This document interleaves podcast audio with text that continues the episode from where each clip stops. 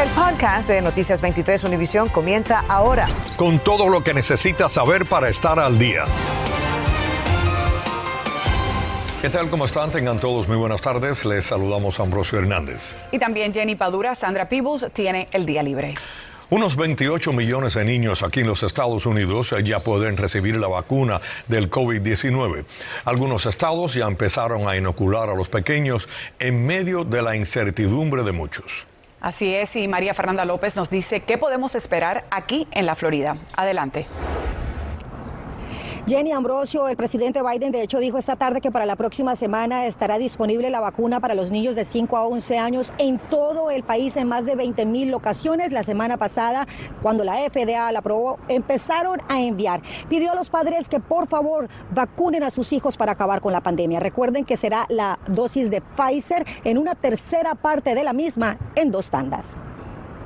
En varias partes del país, muchos madrugaron a llevar a sus hijos a vacunarse contra el COVID luego de que el CDC firmara la recomendación la noche del martes. Pero en la Florida aún no se distribuye. ¿A partir de cuándo aquí en Miami los padres podrán traer a vacunar a sus hijos? Sí, si Dios quiera, para el fin de esta semana o la semana próxima estamos esperando que el Estado nos va a mandar las vacunas. Pero no solo en los consultorios pediátricos y hospitales de niños se aplicará la vacuna. CBS, Navarro, Publix, Walmart y Walgreens, tan pronto como este sábado 6 de noviembre empezarán a vacunar a niños de 5 a 11 años. Debe pedir cita en la página web de cada una de esas farmacias. En el Hospital Nicholas se aplicará sin cita martes y jueves de 7 de la mañana a 6 y 30 de la tarde y sábados de 8 de la mañana a 1 y 30 de la tarde. ¿Qué efectos podrían tener los niños cuando se pongan la vacuna? Puede tener dolor de brazo, un poco malestar, fiebre. Pero según una encuesta publicada el jueves de la semana pasada por la Kaiser Family Foundation, la mayoría de los padres dicen que no vacunarán a sus pequeños de inmediato. No sabemos qué reacción vayan a tener con los niños, además de que tuvo una reacción con los adultos después de cierta dosis. No me parece porque hay tantas pruebas que se están haciendo todavía con nosotros los adultos. Eh, un variante puede ocurrir cualquier tiempo y si uno espera va a ser un poco más tarde. Según la encuesta, solo el 27% de los padres de niños de 5 a 11 años dicen que vacunarán a sus hijos. ¿Tú estás dispuesta a traer ya mismo a tu hijo a vacunar? Eh, bueno, sí, ¿por qué no? Es una medida eh, para, para enfrentar este virus tan, tan malo. Excelente. Yo por lo menos que tengo dos niños, eh, sería una manera de estar más aliviada como mamá. Tan pronto como este sábado, incluso aquí en Walgreens se la puedes poner. ¿Vendrías? Sí, por supuesto. Se estima que para principios del próximo año los menores de 5 años ya puedan empezar a ser inoculados. En cuanto a las escuelas, tanto de Miami-Dade como Broward, me acaban de confirmar que para la próxima semana estarán empezando a también permitir que los estudiantes se vacunen dentro de las mismas sedes. Los mantendremos informados. En vivo, María Fernanda López, Noticias 23, Univisión.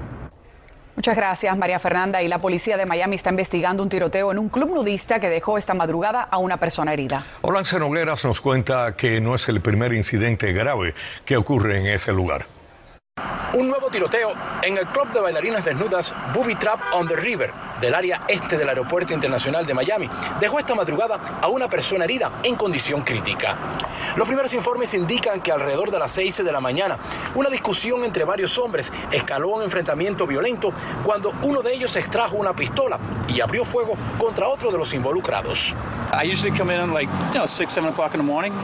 Usualmente yo llego a las 6 o 7 de la mañana y siempre hay un tiroteo o una persona apuñalada, porque siempre la calle está cerrada. No sé por qué mantienen este lugar abierto, cuestionó este trabajador del área. Booby Trap Lounge está localizado en el 3615 del noroeste y South River Drive, aledaño a talleres de mecánica, almacenes de venta de piezas y equipos hidráulicos, lotes de rentas de auto y un muelle del río Miami para la carga y descarga de contenedores a las Bahamas y otras islas de las Antillas. Empleados de estos negocios que comienzan sus labores en las primeras horas de la mañana están muy preocupados por un presunto aumento de peleas y la inseguridad que genera la violencia con armas de fuego. El lugar tiene tradición de eh, problemas violentos, desde que eso era el centro español hasta hoy, en la actualidad se ha seguido siempre el mismo juego de ser lugares de bebida, de distracción de mujeres, desnudas, y esa cosa, eso genera violencia. Hace dos años, un enfrentamiento similar dejó a un guardia de seguridad muerto y un cliente herido. Por ahora, la policía de Miami-Dade no ha revelado si tiene al pistolero detenido e investiga cuáles fueron las razones las causas de este enfrentamiento. Olance Nogueras, Noticias 23, Univisión. Gracias, Solance. Las autoridades arrestaron a tres personas esta madrugada por acusaciones de robar en una tienda de venta de zapatos en el noroeste de Miami. El reporte policial señala que los hombres se encontraban todavía en el área de ese establecimiento cuando llegaron los agentes de la policía. Las autoridades recuperaron toda la mercancía. Infórmate de los principales hechos del día. En el podcast de Noticias 23, Univisión. Y las elecciones para alcalde de Hialeah siguen dando mucho de qué hablar, especialmente porque el expresidente Donald Trump de inmediato felicitó anoche a Esteban Bobo por su victoria. Así es, y muchos creen que el respaldo del exmandatario jugó un papel crucial y se reflejó en las urnas. Iván Taylor nos tiene ahora reacciones. Mi campaña capturó eh, lo que las personas, la inquietud de las personas, lo que ellos pensaban que eran los temas Sereno y más analítico, Esteban Bobo considera que quienes votaron por él hicieron caso omiso a lo que él cataloga una campaña de ataques de sus adversarios. Con él coincide el analista político Raúl Mascanosa, quien además duda que el respaldo de Donald Trump determinó el resultado de las elecciones en Hialeah. Conoce muy bien los problemas de nuestra comunidad, el transporte, el crimen, etcétera, etcétera. Sin embargo, Bobo cuenta que la misma noche del martes recibió este mensaje del expresidente Trump. Gran felicitación para mi amigo Steve Un gran patriota que siempre protegerá la segunda enmienda, refiriéndose al derecho de portar armas de fuego, y que entiende los demonios del socialismo. Yo creo que ayuda. Esta es una ciudad que apoyó mucho al presidente, pero también creo que el apoyo de Ron DeSantis ayudó bastante. Hay, hay un votante en la ciudad que estaba un poquito frustrado con la relación que se había establecido entre el alcalde actual y el gobernador. Y yo creo que lo que esperan es que yo tenga una mejor relación con el gobernador y el que va a recibir esos beneficios va a ser el votante residente de la ciudad. Y luego la otra realidad de los comicios del martes. 109 mil votantes registrados en Hialeah, pero solo el 20% fue a votar. ¿Cómo usted interpreta eso? Es triste, en toda honestidad, considerando que en esta comunidad hay tanta gente que han venido viendo eh, el socialismo, el comunismo, el no tener el derecho al voto. Le mencionamos el hecho de que Hialeah solo cuenta con un centro de votación anticipada, la biblioteca JFK en el oeste de la ciudad. Las tensiones en la biblioteca de JFK es producto de todo el mundo ir a votar ahí. Trajo a colación el incidente en el que el simpatizante de otro candidato lo insultó y la respuesta que dio, por lo que le preguntamos si cabildeará durante su mandato con el Departamento de Elecciones para crear más centros de votación anticipada en Hialeah.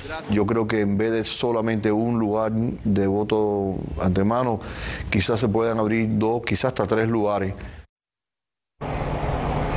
Hasta tres lugares de votación anticipada y no solo la biblioteca JFK. Eso pues definitivamente que haría una diferencia. La decisión no depende solo del alcalde de una ciudad, sino que también del departamento de elecciones, pero eso sería un comienzo.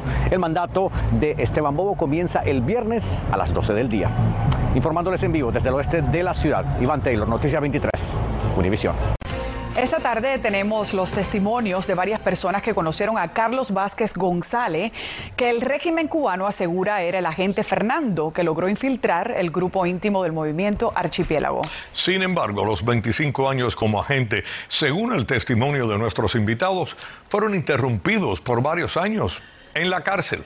Mario Vallejo nos cuenta quién es el llamado agente Fernando de la seguridad cubana está convocando. Después que el régimen cubano hiciera público que Carlos Leonardo Vázquez González era el agente Fernando que infiltró el grupo cercano al dramaturgo Junior García, salen a relucir testimonios que ponen en duda la integridad y el pasado del presunto espía.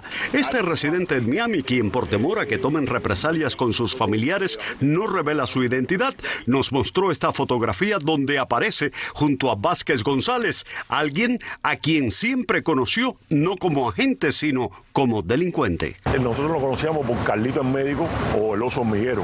Él se metió en un negocio de venta y compra de cocaína y producto de eso recibió un tiro en la rodilla. Fue preso a Valle Grande.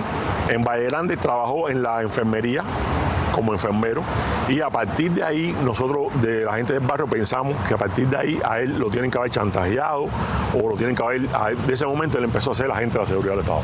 El jefe de la red avispa, Gerardo Hernández, hoy, al frente de los comités de defensa de la revolución, encabezó un homenaje al delator de opositores y a manera de amenaza aseguró que este no es el único agente infiltrado en las filas de la oposición. Porque en este pueblo hay muchos Fernando, que no le queda duda de eso. El científico y opositor cubano Ariel Ruiz Urquiola también aseguró conocer al infiltrado desde que éste trató de que depusiera su huelga de hambre frente a un hospital en Cuba exigiendo tratamiento para el cáncer de su hermana.